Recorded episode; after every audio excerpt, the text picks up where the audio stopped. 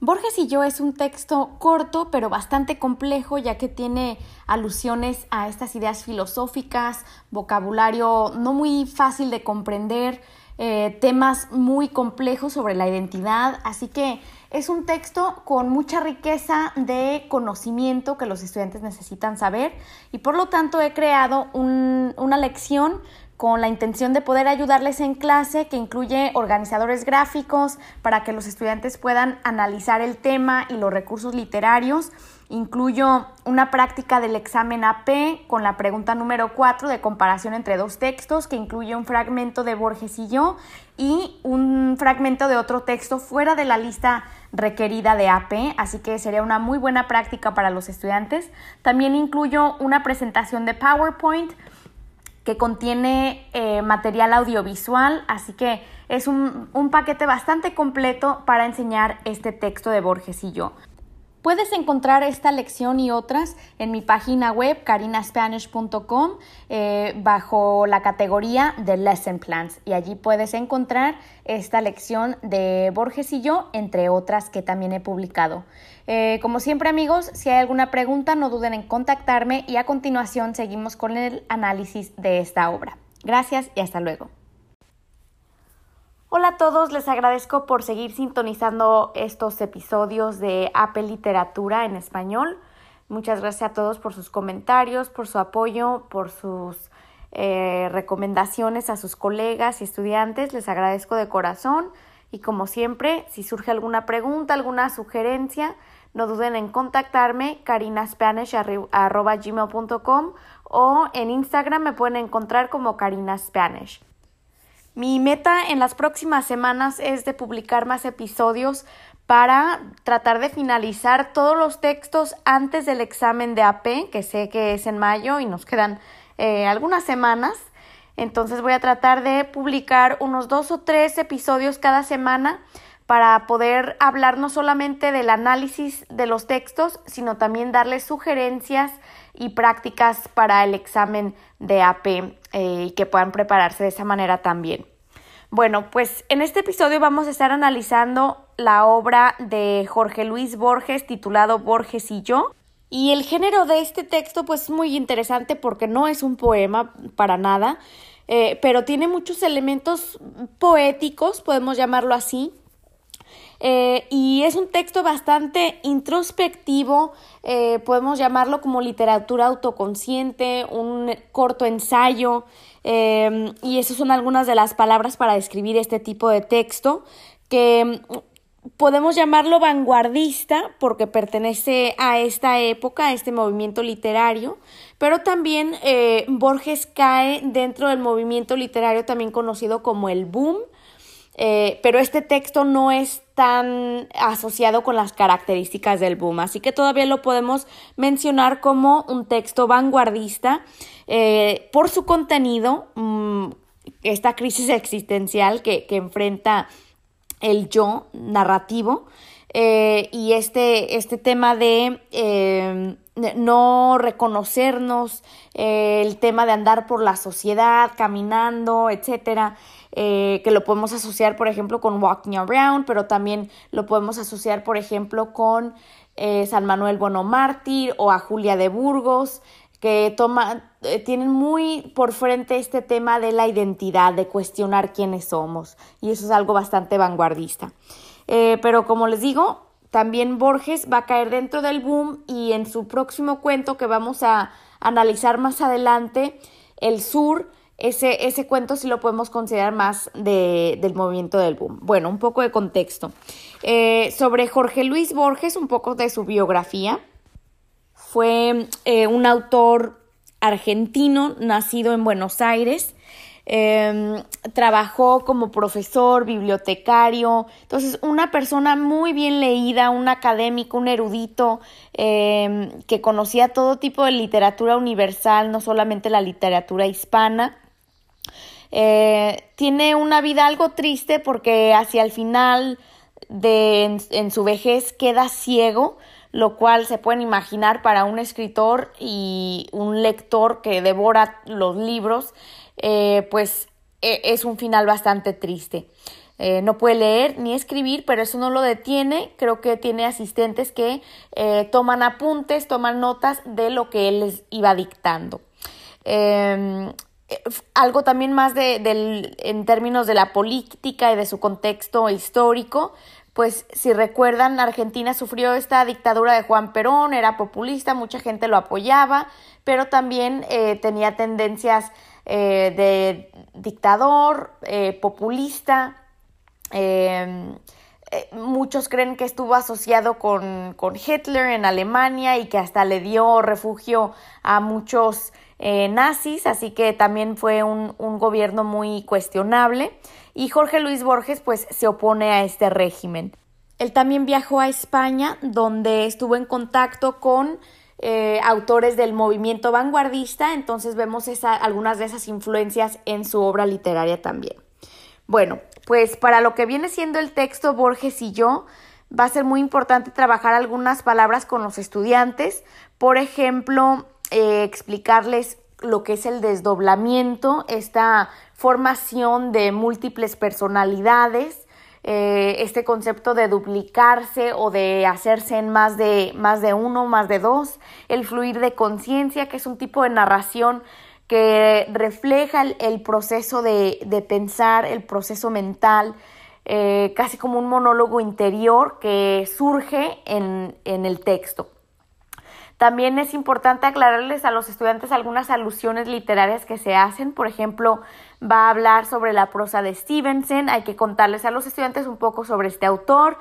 Eh, algunos estudiantes han leído eh, la novela titulada Dr. Jekyll and Mr. Hyde, que fue escrita por Stevenson y es este personaje que tiene dos personalidades. Es un doctor bien reconocido, muy popular, pero se transforma en esta figura horrenda, en este monstruo que ataca a personas y, y pues de alguna manera a Borges le va a interesar mucho este tema de las múltiples personalidades porque es algo que él, con lo que él está batallando y, y es muy aparente en, en este texto.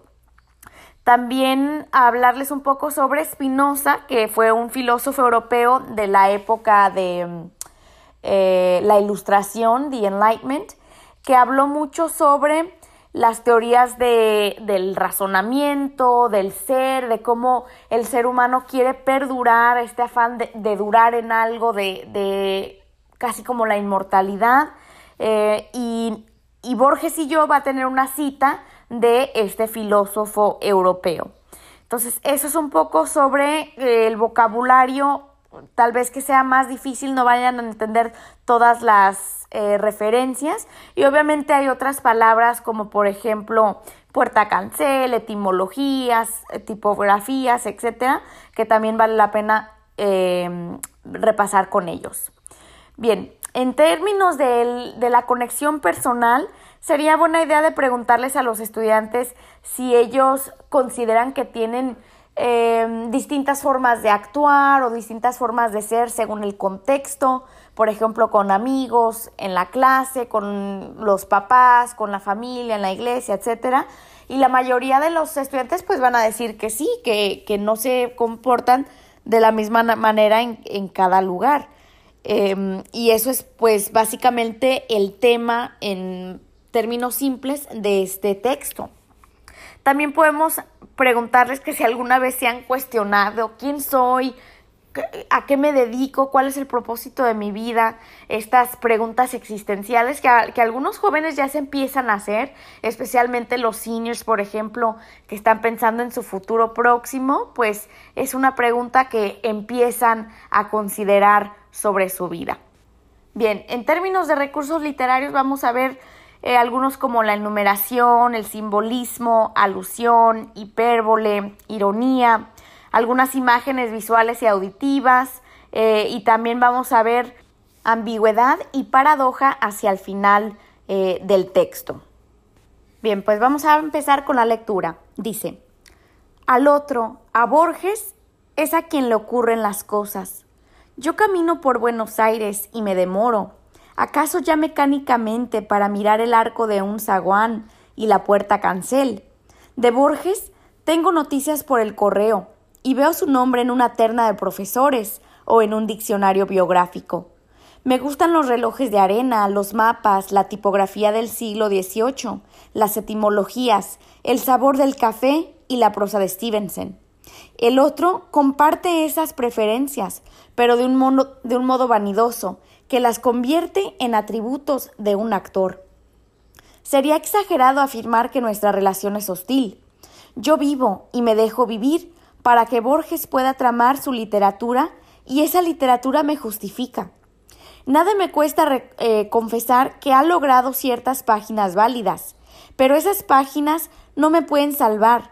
Quizá por lo bueno ya no es de nadie, ni siquiera del otro, sino del lenguaje o la tradición.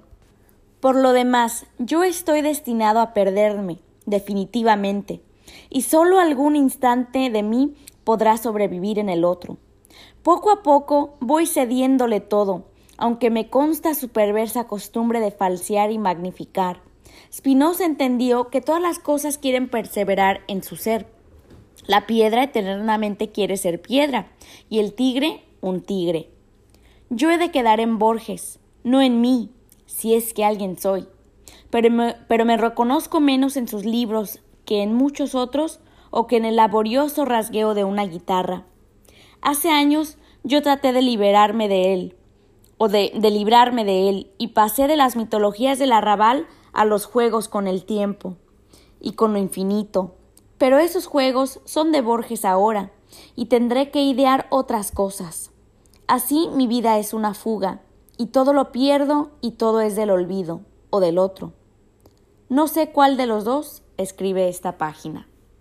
Y así es como termina este texto, este eh, pequeño ensayo que nos muestra literatura autoconsciente eh, y este desdoblamiento que, pasa el, el autor.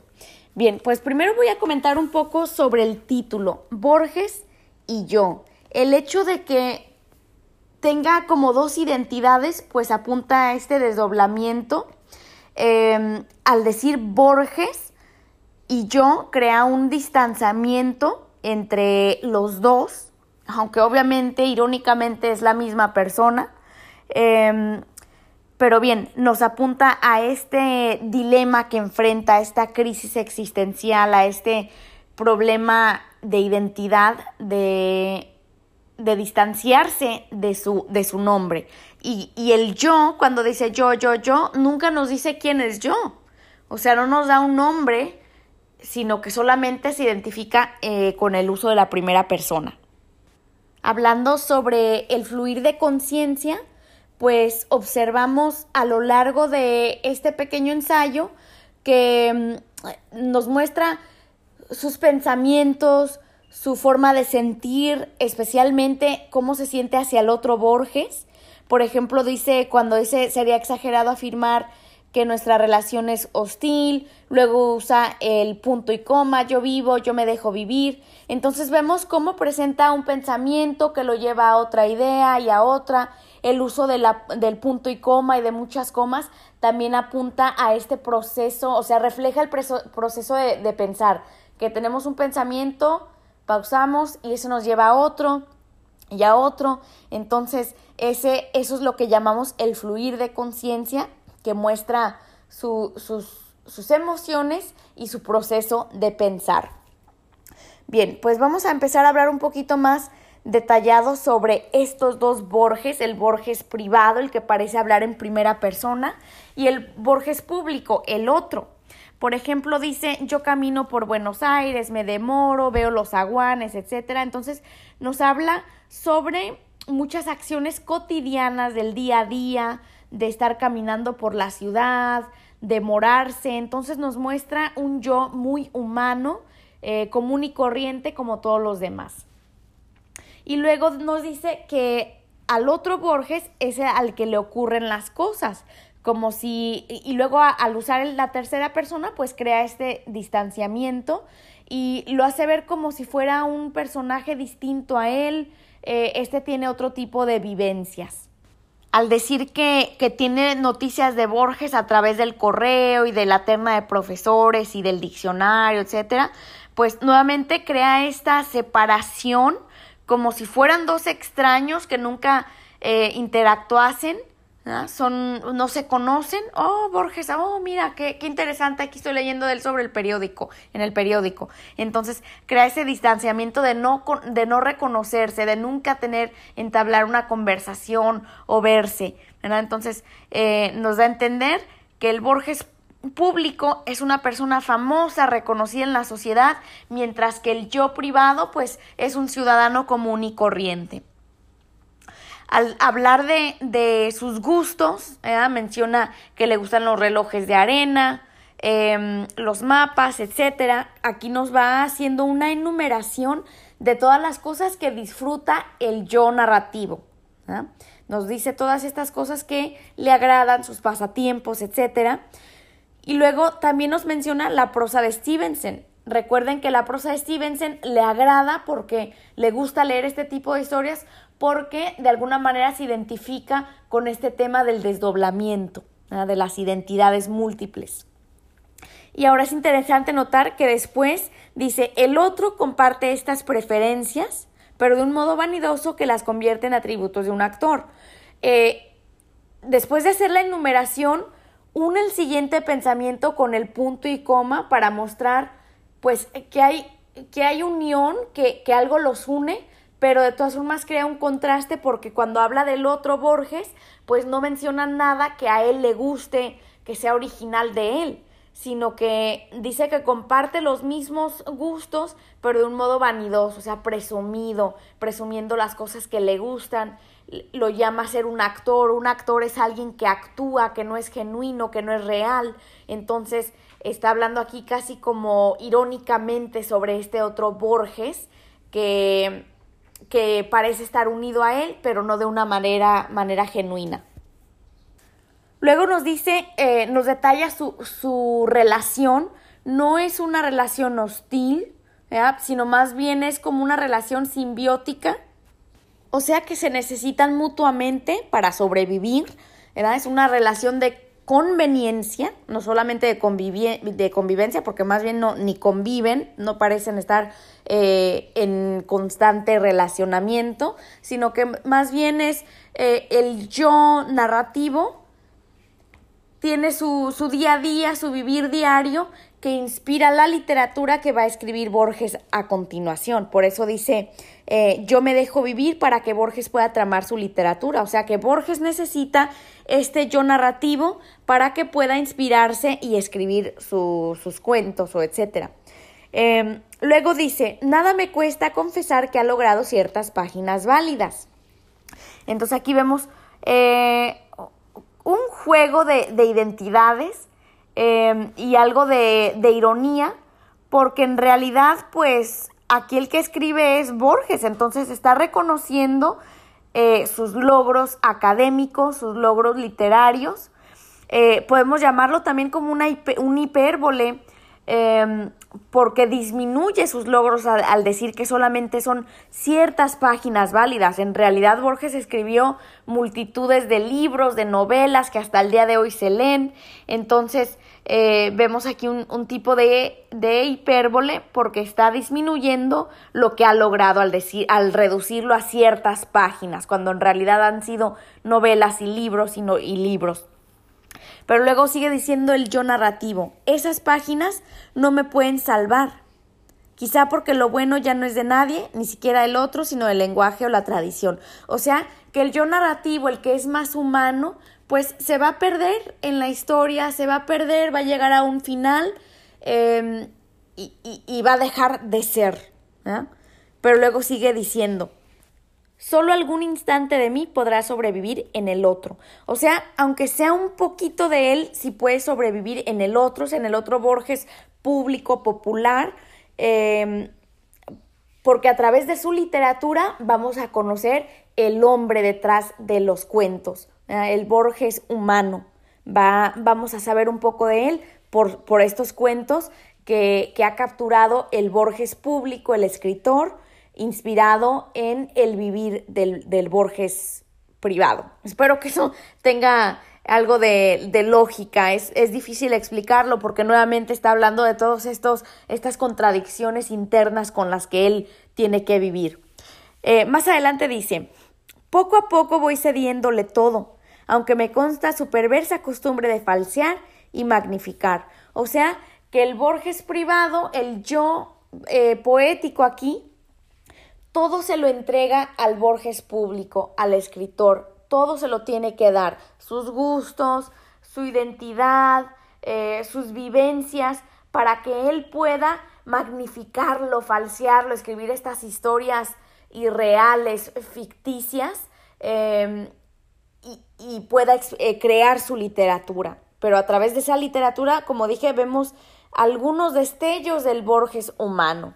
Luego sigue a hablar sobre este otro autor, esta alusión, una segunda alusión, dice, Spinoza entendió que todas las cosas quieren perseverar en su ser, etc. Y luego da los ejemplos que vienen de la literatura de Spinoza. Y nuevamente esta referencia, esta alusión, eh, pues habla de la identidad y de alguna manera da a entender que el Borges privado va a permanecer en el Borges público eh, porque esa es la tendencia humana. Eh, tendemos a quedarnos en lo que conocemos, en lo que somos, y este deseo de perseverar, aunque sea un poco de él, en la literatura del Borges público. Dice, eh, yo he de quedar en Borges, no en mí, si es que alguien soy. Aquí vemos un tipo de acotación. Esto ya lo habíamos mencionado anteriormente en las obras de teatro. Eh, al ser una acotación, pues demuestra su, que se conecta con el fluir de conciencia, demuestra su, su, proceso de pensar, de lo que él opina sobre sí mismo. Si es que alguien soy, que obviamente también incluye algo de ironía, claro que eres alguien, estás pensando, em, y esto podemos conectarlo también, aunque no lo menciona aquí directamente, pero otro filósofo francés, René Descartes, dijo, em, I think therefore I am, pienso, luego soy, entonces el simple hecho de pensar te convierte en un humano. Pero bueno, eso es algo aparte. Dice, me reconozco menos en sus libros que en muchos otros o que en el laborioso rasgueo de una guitarra.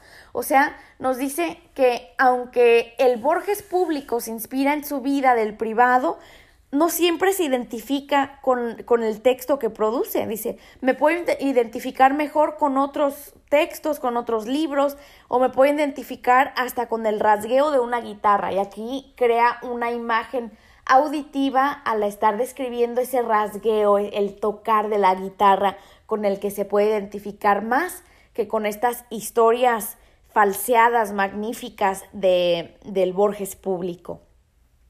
Sigue diciendo, hace años yo traté de librarme de él y pasé de las mitologías del arrabal a los juegos con el tiempo y con lo infinito.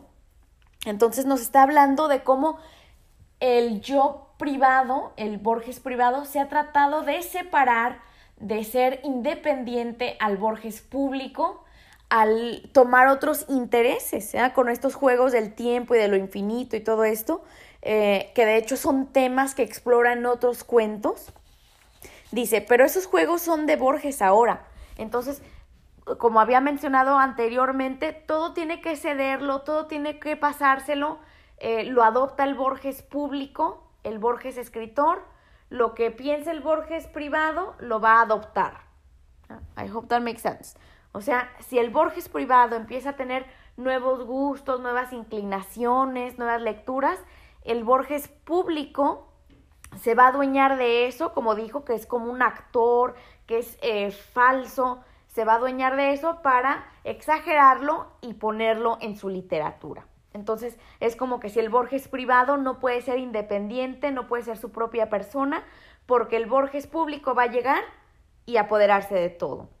Dice, tendré que idear otras cosas. Va a tratar de ser em, original, creativo, para tratar de distanciarse nuevamente aunque sabe que el Borges público tarde o temprano va a llegar y adueñarse de las cosas nuevas que invente. Dice, así es mi, mi vida, es una fuga, este, esta sensación de escape, nuevamente este, e, esta característica vanguardista de tratar de escapar, de huir eh, de, esta, de este acoso mental que sufre el propio autor, dice. Y todo lo pierdo y todo es del olvido o del otro. Entonces, esta actitud fatalista, eh, de no, no, encontrar una salida, de perderlo todo. Y aquí también vemos un hipérbole. Todo lo pierdo, todo es del olvido o del otro, el otro Borges que se, adueña de él. Y termina con esta frase muy profunda, no sé cuál de los dos escribe esta página. Y esto aquí es donde nos presenta este, esta ambigüedad, esta paradoja de que pues nos presenta este pensamiento interno al decir yo, yo, yo, nos habla en primera persona sobre sus pensamientos muy internos, muy privados, pero también nos, nos acaba de mencionar que Borges público es el que es el autor, el que trama la literatura. Entonces nos presenta este, esta ironía de quién es quién, en realidad son dos.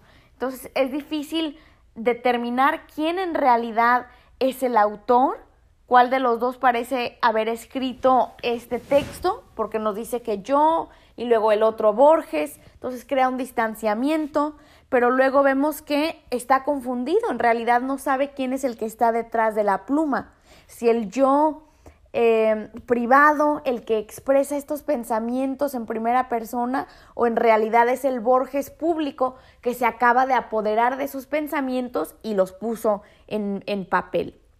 Entonces vemos esta, mm, esta relación eh, ambigua, esta relación eh, entre dos aspectos de su personalidad, el desdoblamiento. y bien, pues es una crisis de identidad así como lo, lo es el Dr. Jekyll y el señor Hyde de la historia de, de Stevenson que acabo de mencionar.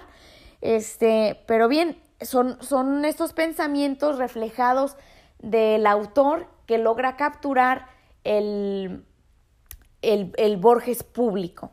Nuevamente, todo esto es muy confuso porque refleja la el estrago que tiene el autor, el propio Borges, el sentir estas dos personalidades que viven dentro de él, que, que, son forzadas a cohabitar, coexistir dentro de un solo cuerpo, dentro de un solo nombre y de un solo hombre, pero que son muy distintas. Y es como que si quiere alejarse de uno de los dos, pero no puede. Son dos caras de una misma moneda. Entonces, espero que esto les ayude. Eh, es un texto difícil, corto, pero muy profundo y que nuevamente, mientras entendamos esta idea de que tenemos múltiples personalidades y que a veces es difícil distinguir y aceptar una sola, pues ese es el punto principal de, de este texto Borges y yo. Si tienen alguna pregunta específica, amigos, no duden en contactarme a carinaspanish.com o en las redes sociales, Instagram, Karina Spanish, eh, para poderles detallar si surge alguna pregunta. Gracias por sintonizar. Por favor, compartan este podcast con sus compañeros. Eh, déjenme un rating de 5 estrellas. Se los agradezco de corazón. Un comentario positivo de lo que, eh, cómo les ha ayudado y eh, pueden seguirme también en las redes sociales. Gracias y hasta la próxima.